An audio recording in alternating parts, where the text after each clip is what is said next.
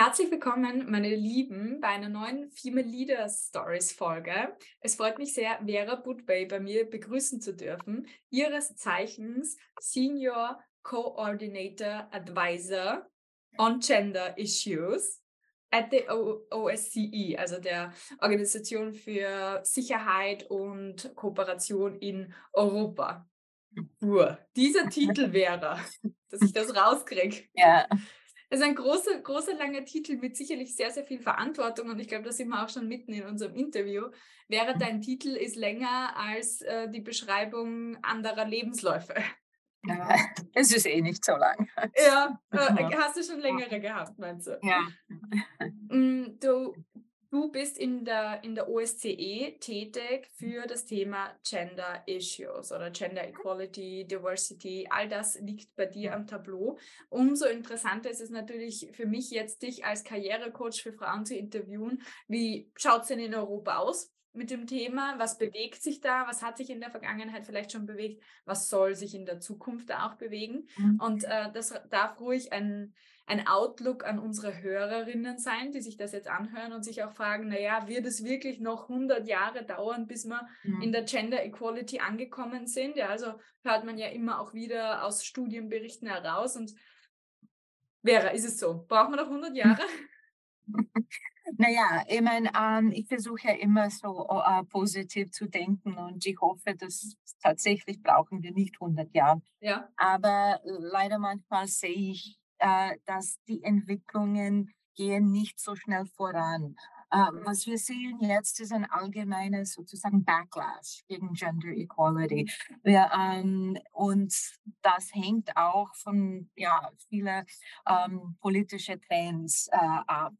Äh, ich muss ja sagen, dass allgemein haben wir sehr, sehr schon viel erreicht, äh, wenn wir reden von Frauen in Führungspositionen in Unternehmen, äh, wenn wir reden von äh, Frauenrechten ja, in Europa, wenn wir reden jetzt nur von Europa. Ähm, aber es ist, manchmal habe ich das Gefühl, wir gehen zwei Schritte vorwärts und einen Schritt zurück. Und das ist ja der Trend. Ähm, Welche politischen, du hast gesagt, ja, politische Umstände auch. Äh, seit wann ist es rückläufig auch deiner Meinung nach in, in der Politik? Ja, ich beobachte schon die letzten paar Jahre. Ist es schon eine Trend. Es, es geht nicht nur um Gender Equality, wenn wir reden von Gender, ja. aber ganz allgemein das Thema Toleranz, Vielfalt, Inklusion. Mhm. Ähm, man sieht das in, in vielen Ländern. Äh, es gibt diese äh, mehr rechts ähm, populistische Trends mhm. in der Politik.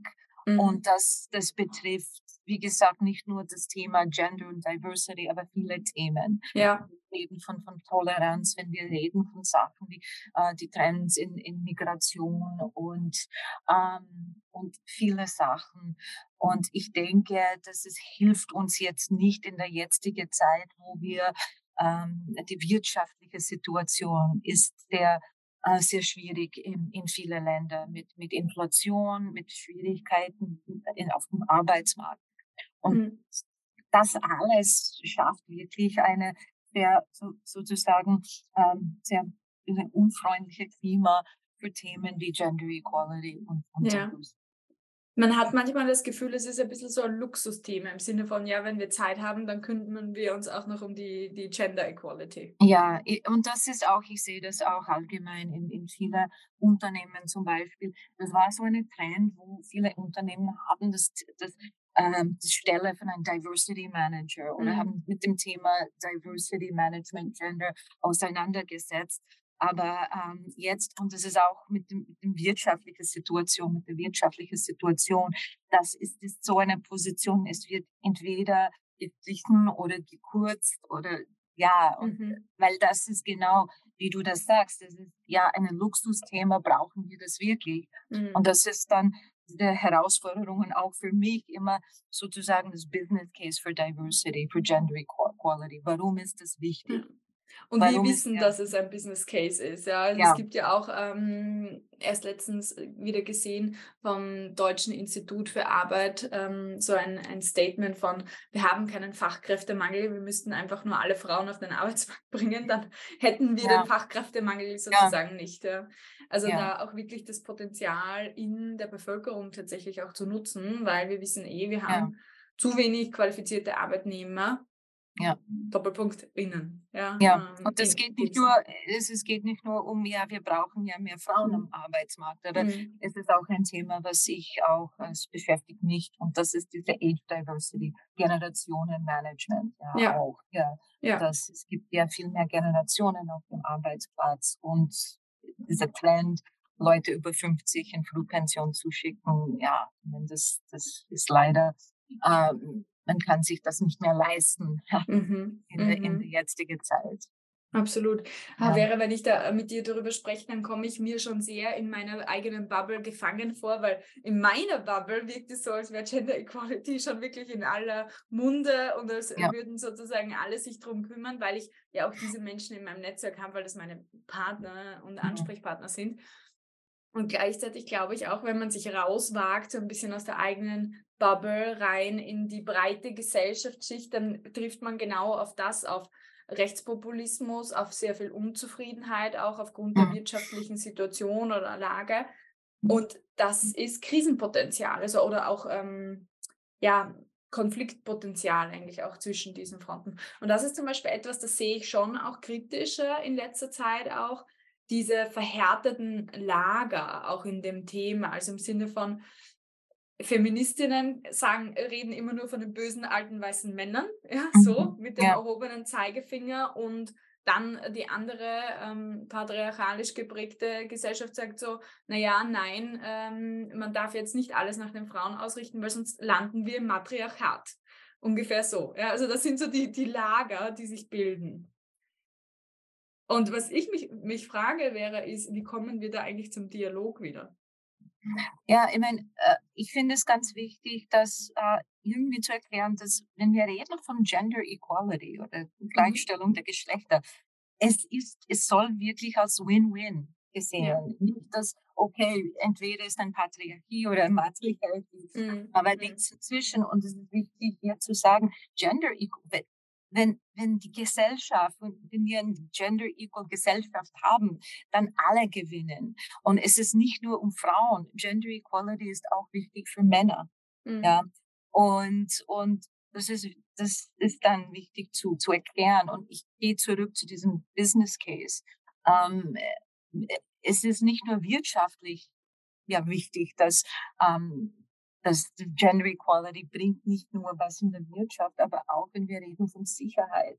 Es gibt sämtliche Studien, die zeigen, dass, dass die Länder mit einer höheren Quote von, Gender Equality ja, äh, sind mehr so friedlicher. Dieser Friedens, Friedenindex dann ist mhm. erhöht. Mhm. Es korreliert äh, sozusagen. Es zwischen Frieden, Sicherheit und Gender Equality. Mhm. Und das ist genau so meine Aufgabe hier in der OSZE. Wir sind eine Sicherheitsorganisation mhm. und wir reden von so, so Gesamt, Gesamtkonzept von Sicherheit. Ja. Also diese menschliche Sicherheit auch. Ja. Und da ja. ist das Gender Equality ganz, ganz wichtig. Ja, definitiv. Es ja, führt ja. auch zur Selbstbestimmung ja, von, von 50 Prozent der Bevölkerung hier, Equality. Und Selbstbestimmung führt zur Sicherheit, weil all das, was ich in meiner Kontrolle habe und in meinem Einflussbereich, sagen wir mal besser so, ähm, das gibt mir ein gutes Gefühl. Ja, genau. Und ja. Es, es, schafft für, für sichere, bessere Gesellschaften, die in Sicherheit leben. Mhm. In mhm. Ja definitiv. Ja. Also ja, ähm, spannender Zugang, nicht nur wirtschaftlich sinnvoll, sondern aber auch für die insgesamte weltweite äh, Friedensdiskussion. Und ja. da wissen wir eh, da brauchen wir jetzt nicht mhm. genauer hinschauen auf die Länder, wo es extrem kriselt oder wo auch Krieg herrscht aktuell auf der mhm. Welt, ähm, was da los ist, auch mit, ja. mit ähm, Gender Equality Rights oder Diversity Rights im, im Insgesamten. Ja.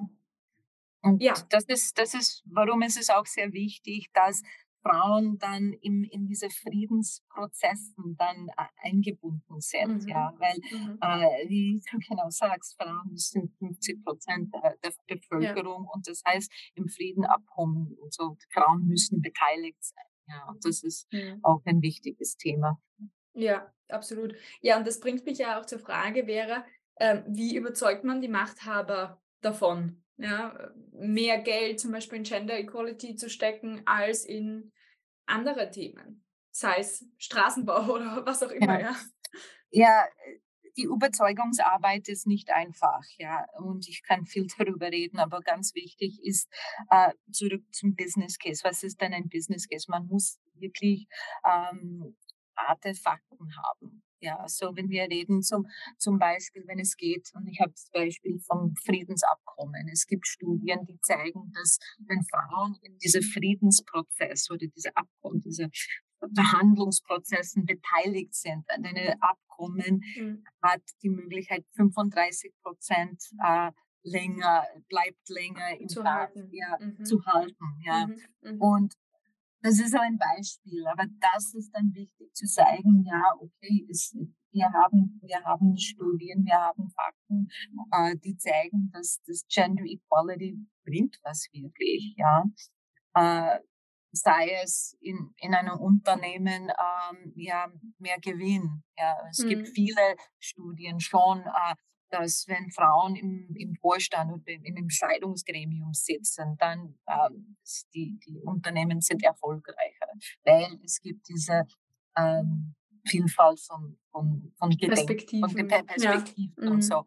Äh, und es gibt auch, wir haben sämtliche Studien auch, wie ich jetzt gesagt habe, von Frauen, äh, die beteiligt im Friedens, äh, die Friedensverhandlungsprozesse mhm. sind erfolgreicher. Ja, es ist besser für die Gesellschaft.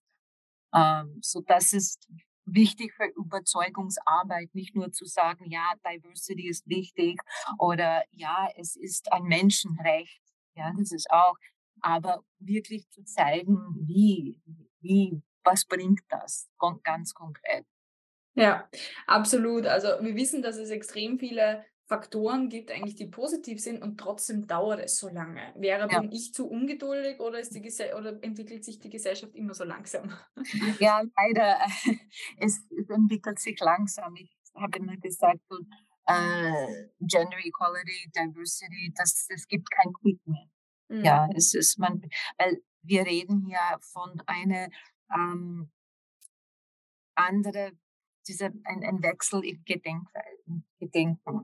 Ja, in der Denkweise, ja. In der Denkweise. Und das, ja. das dauert immer. Das passiert nicht von heute auf morgen. Aber ja. Und da habe ich aber zum Beispiel ein Beispiel wäre, das haben wir auch immer geglaubt über das äh, Thema Remote Culture oder ähnliches und Corona hat das von einem Tag auf den anderen eigentlich auf den Kopf gestellt. Und dann frage ich mich so, wie könnte man so einen Brandbeschleuniger auch in das Thema Gender Equality einbringen, ja? Meistens ja. sind ja eh sowas wie Quoten oder ähnliches, wo man sagt, okay, das muss jetzt so durchgesetzt werden und wird einfach durchgepeitscht in der Hinsicht auch, damit es einmal auf einem guten Niveau ist.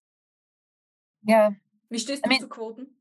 Ja, Oder ich, ich persönlich, ja, ich meine, ich, ich, ich bin dafür, weil ich denke, okay, ohne Quote, man, man kann ja sagen, ich mag keine Quote, aber ich, ich mag diese Auswirkungen, was ein, was ein Quote dann, äh, Quote, äh, dann ähm, bringt. bringt ja. Mhm. Und ähm, ohne Quoten leider, es wird dann mehr als 100 Jahre dauern. Mhm. Aber äh, was ich sagen muss, ist, die Zahl, es, ist, es reicht nicht. Es ist nicht genug nur Frauen, wir sagen, wir brauchen mehr Frauen in, in Führungspositionen, wir brauchen eine Quote. Und was ich sehe oft ist, ist so zu sagen, okay, ja, jetzt brauchen wir mehr Frauen, wir brauchen drei Frauen in der Vorstand. Aber das bedeutet nicht, dass man dann eine, in einem Unternehmen oder in einer Gesellschaft Gender Equality hat. Ja. Das, ja.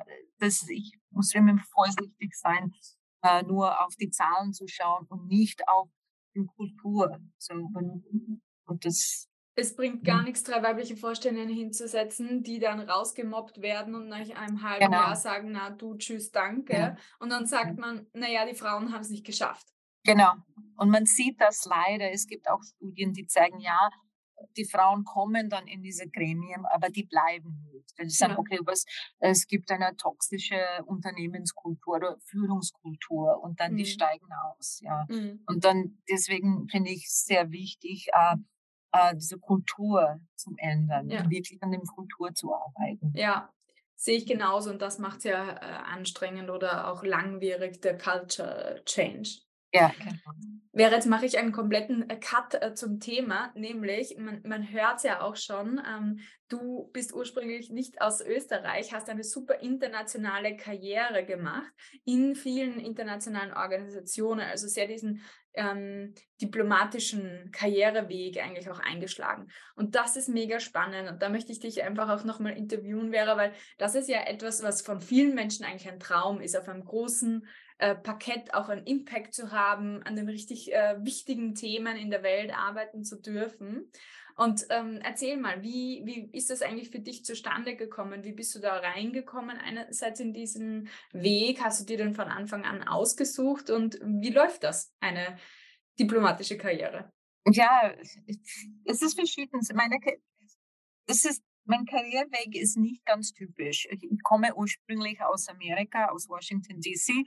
Ich habe internationale Beziehungen studiert und ich habe mich damals auf, ich sage immer, ha, es zeigt, wie alt ich bin. Ich habe damals die Beziehung zwischen der Sowjetunion, das war damalige Sowjetunion, ja. und, und, und Osteuropa, äh, das war meine Spezialisierung. Ich habe ein Jahr in Moskau studiert habe mhm. Russisch gelernt. Ja. Und äh, ja, und dann ähm, habe ich äh, die Möglichkeit gehabt für eine äh, auch eine internationale Organisation, die hat mit auf dem Balkan so konzentriert. Das war mhm.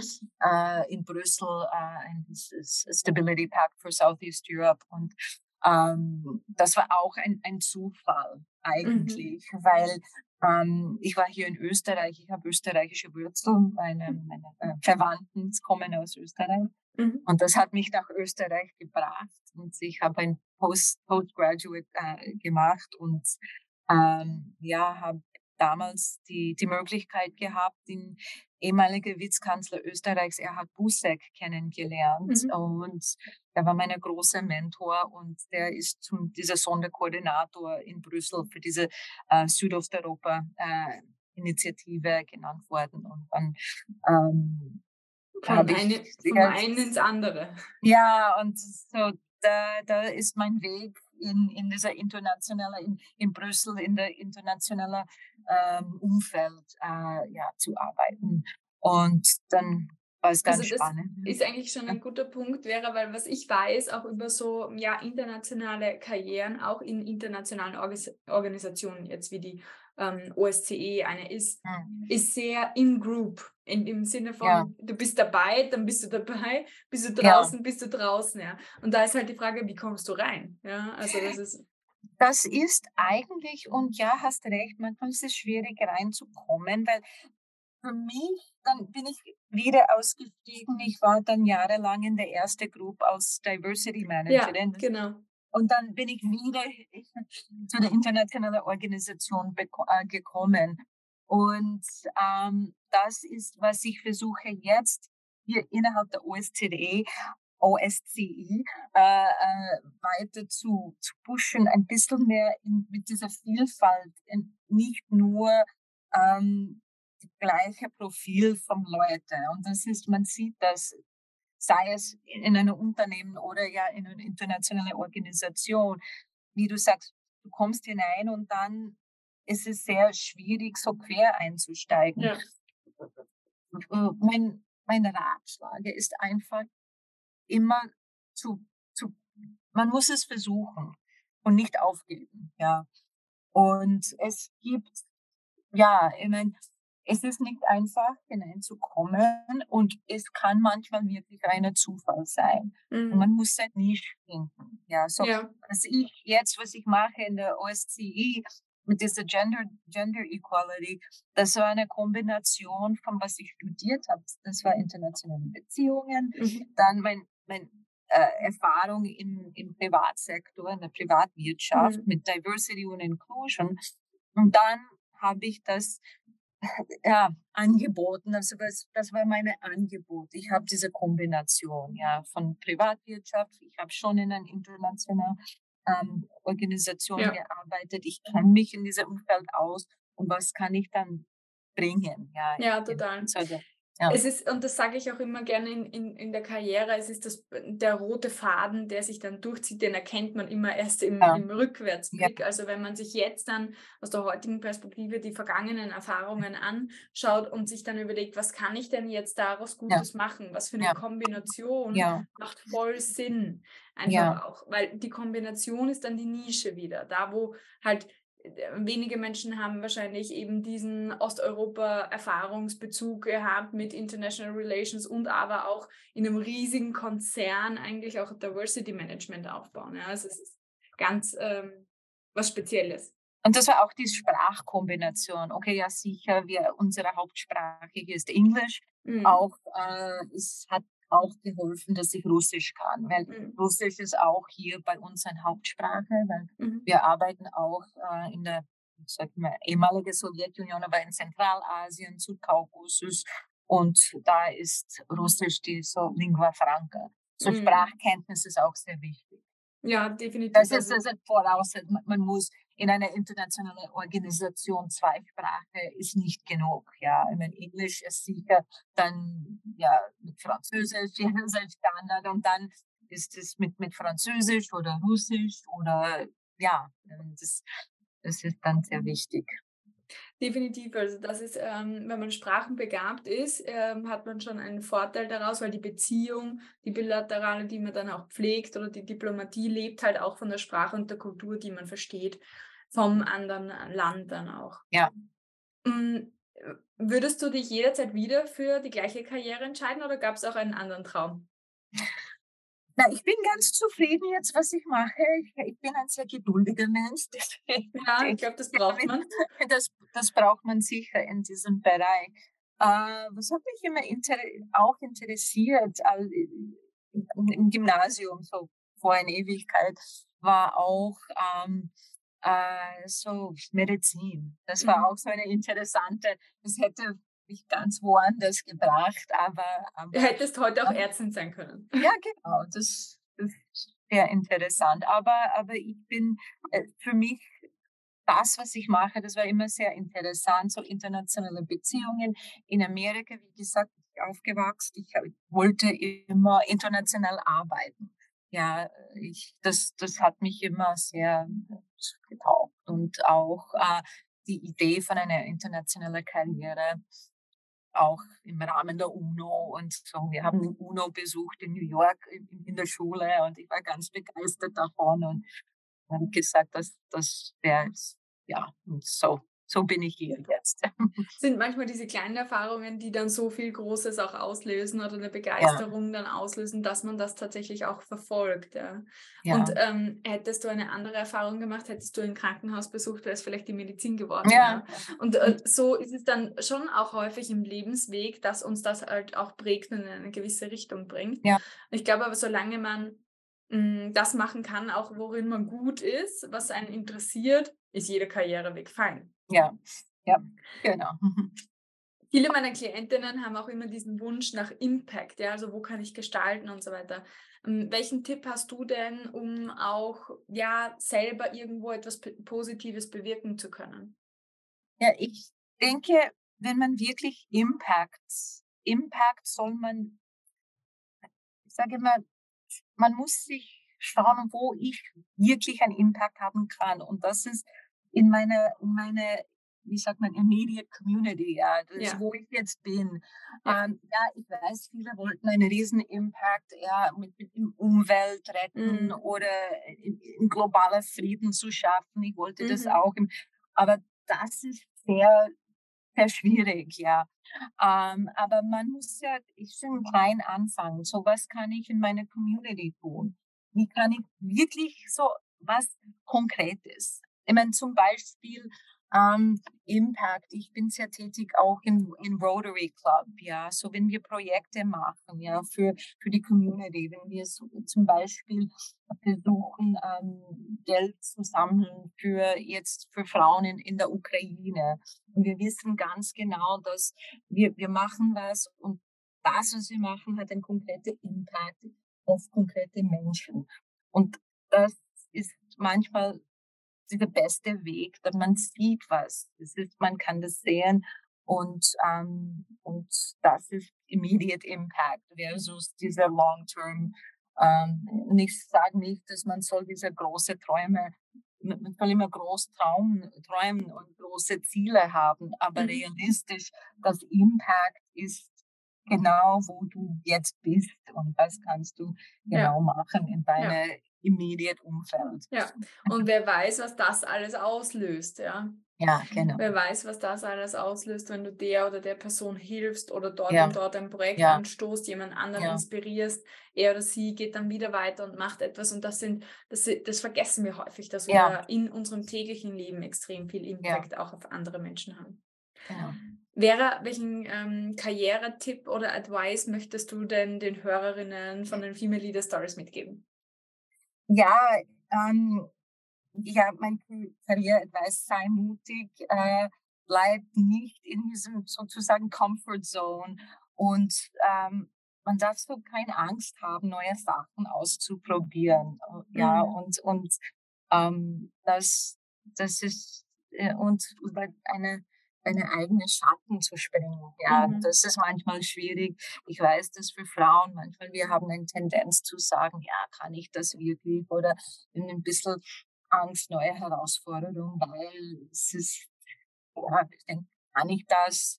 Und man, ja, muss sich, sich trauen und einfach ähm, das probieren. Auch mal springen. springen, genau. Ja es kostet nichts, ja, springen und ja. einfach versuchen, ja. Und das, das habe ich in meiner Karriere gemacht und ähm, ja, es, manche Dinge äh, klappen und andere Dinge nicht, aber man lernt immer was davon, auch von wo man hat manchmal Erfolg und von Misserfolg kann man auch sehr, sehr viel lernen. Und das mhm. ist auch ein mhm. wichtiges Sein. Was hat dir gerade dann im Moment, wo man so steht, so sprichwörtlich an der Klippe und springen soll, man weiß, man äh, soll ja. springen, was hat dir da immer geholfen, dann es zu tun, auch wenn du vielleicht Angst hattest oder gezweifelt hast? Ja, hat geholfen, nur zu sagen, okay, was ist, was ist das Schlimmste, was passieren kann? Sag, was ist das Worst-Case-Szenario? Ja, Worst-Case-Szenario, ja. ja. okay. Äh, mich wenn ich mich bewerbe und was, was, ist, das, was ist das Schlimmste? Okay, entweder es, es klappt nicht oder ja, aber wie gesagt, ich habe versucht, alles, was ich mache, als ein Learning. Das ist eine Erfahrung. Und Erfahrungen sind wichtig. Gute Erfahrungen und auch nicht so gute Erfahrungen. Ja, und ich meine, das, ja. Also äh, das ist eigentlich ein, eine gute Message. Alle Erfahrungen sind wichtig. Ja. Egal, ob wir ja. sie selber ja. aktuell in dem Moment als gut oder schlecht empfinden. In der Rückschau kann das schon wieder ganz anders ausschauen. Ja, genau. Und ich weiß, dass, ich sag mal, es ist einfach zu sagen, easier said than done, aber ja. es, es, ist, es ist tatsächlich so. Erfahrungen sind wichtig und wir lernen. Ich habe so viel vom meine nicht so gute Erfahrungen gelernt. Und das bringt man weiter, weil wenn man nur sagt, okay, nur Erfolg zu haben, das ist auch sehr unrealistisch. Und jeder so Misserfolg oder nicht gute Erfahrung, man soll jetzt sagen, was habe ich davon gelernt? Ja, und wie kann das, wie bringt mich das ein, ein Stück weiter? Ja. Absolut. Ja. Das sind so schöne Worte, Vera. Ich würde sagen, mhm. damit beenden wir auch unser tolles Interview. Ich sage herzlichen Dank für deine Zeit und ja, für deine Stimme hier im Female Leader Stories Podcast. Danke ja, dir. vielen Dank für die Einladung und ich wünsche allen viel Erfolg. Hi meine Liebe, hier ist deine Katja. Was beschäftigt dich in deiner Karriere am meisten? Ich möchte es wissen und dir dabei helfen, es zu lösen. Egal was es ist, von Gehaltsverhandlungen über Bewerbungen, über wo will ich überhaupt in meiner Karriere hin oder wie gehe ich mit Kollegen um, die schwierig sind. Egal welche Frage du hast, ich beantworte sie im Hot Seat Coaching in den Female Leader Stories. Und wie funktioniert's? Du schickst mir auf LinkedIn in einer privaten Nachricht eine Sprachnachricht und nimmst deine Frage und deine aktuelle Situation auf. Wenn du Glück hast, dann wähle ich dich aus für das Hot Seat Coaching und deine Frage wird live hier auf Female Leader Stories beantwortet. Ich freue mich auf deine Frage. Bis ganz bald, deine Katja.